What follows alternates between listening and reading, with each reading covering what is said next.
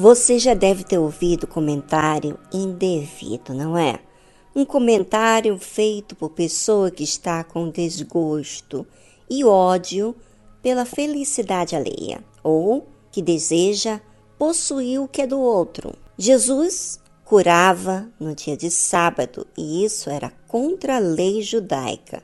Cura, benefício da outra pessoa, isso mexia demais com os fariseus.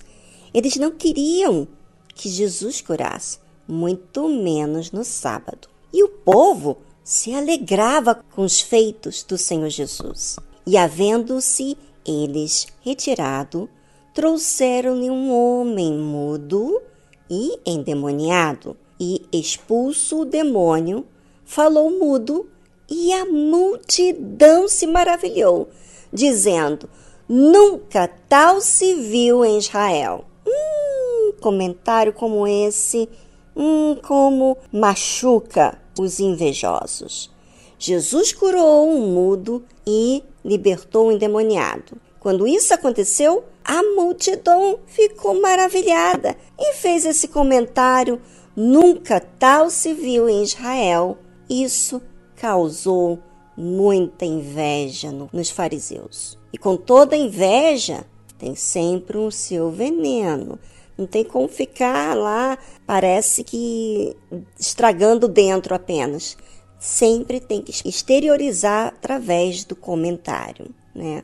É, um comentário inapropriado. Mas os fariseus diziam: ele expulsa os demônios pelo príncipe dos demônios. Olha o que acontece quando se tem inveja.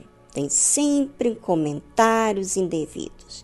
E esse comentário tem sempre um veneno de causar maus olhos, dúvida.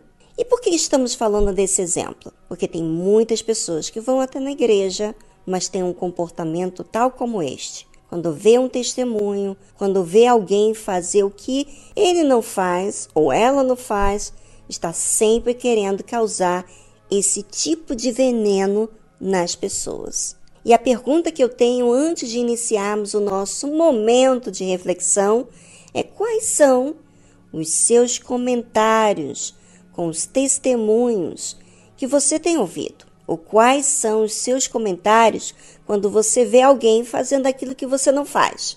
Será que lá no fundo dos seus comentários não está sendo porque você tem uma ligeira inveja?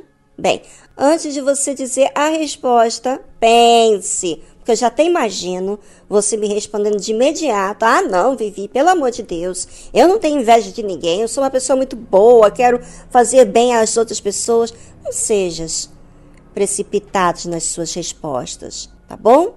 Se você ouvinte diz que é batizado com o Espírito Santo e é invejoso, sempre está fazendo esse tipo de comentário malicioso, é porque você não é nascido de Deus e muito menos batizado com o Espírito Santo. E você que também é invejado e fica muito preocupado com os comentários maliciosos, é porque você está muito preocupado com a sua reputação diante das pessoas.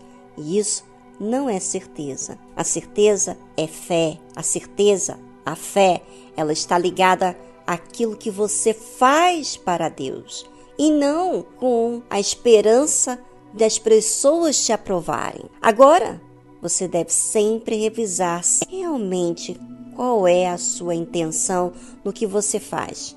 Será que tudo que você diz que faz para Deus é realmente para Deus? Ou você usa um argumento bíblico ou que é para Deus, quando na verdade é para o seu bel prazer? Bem, é muito importante você avaliar direitinho, porque o coração realmente quer enganar de acordo com, com as concupiscências. O comentário dos fariseus aparentemente queria dizer que Jesus era contra a lei de Deus. E tudo que ele, Jesus, fazia era do diabo. Mas aquele comentário era feito porque tinha por detrás disso a inveja, que Jesus era o único que fazia tais coisas. E surpreendia, é ou não é? Quando a pessoa tem espírito, quando a pessoa é de Deus, ela revoluciona o lugar. E os que não são de Deus ficam sentindo ameaçados, porque não fazem o que fazem, não fazem o que Jesus faria, não fazem o que Jesus é. Então, eles têm que acusar, eles têm que usar algo para trazer malícia. Por isso, vigie, ouvinte, as suas intenções.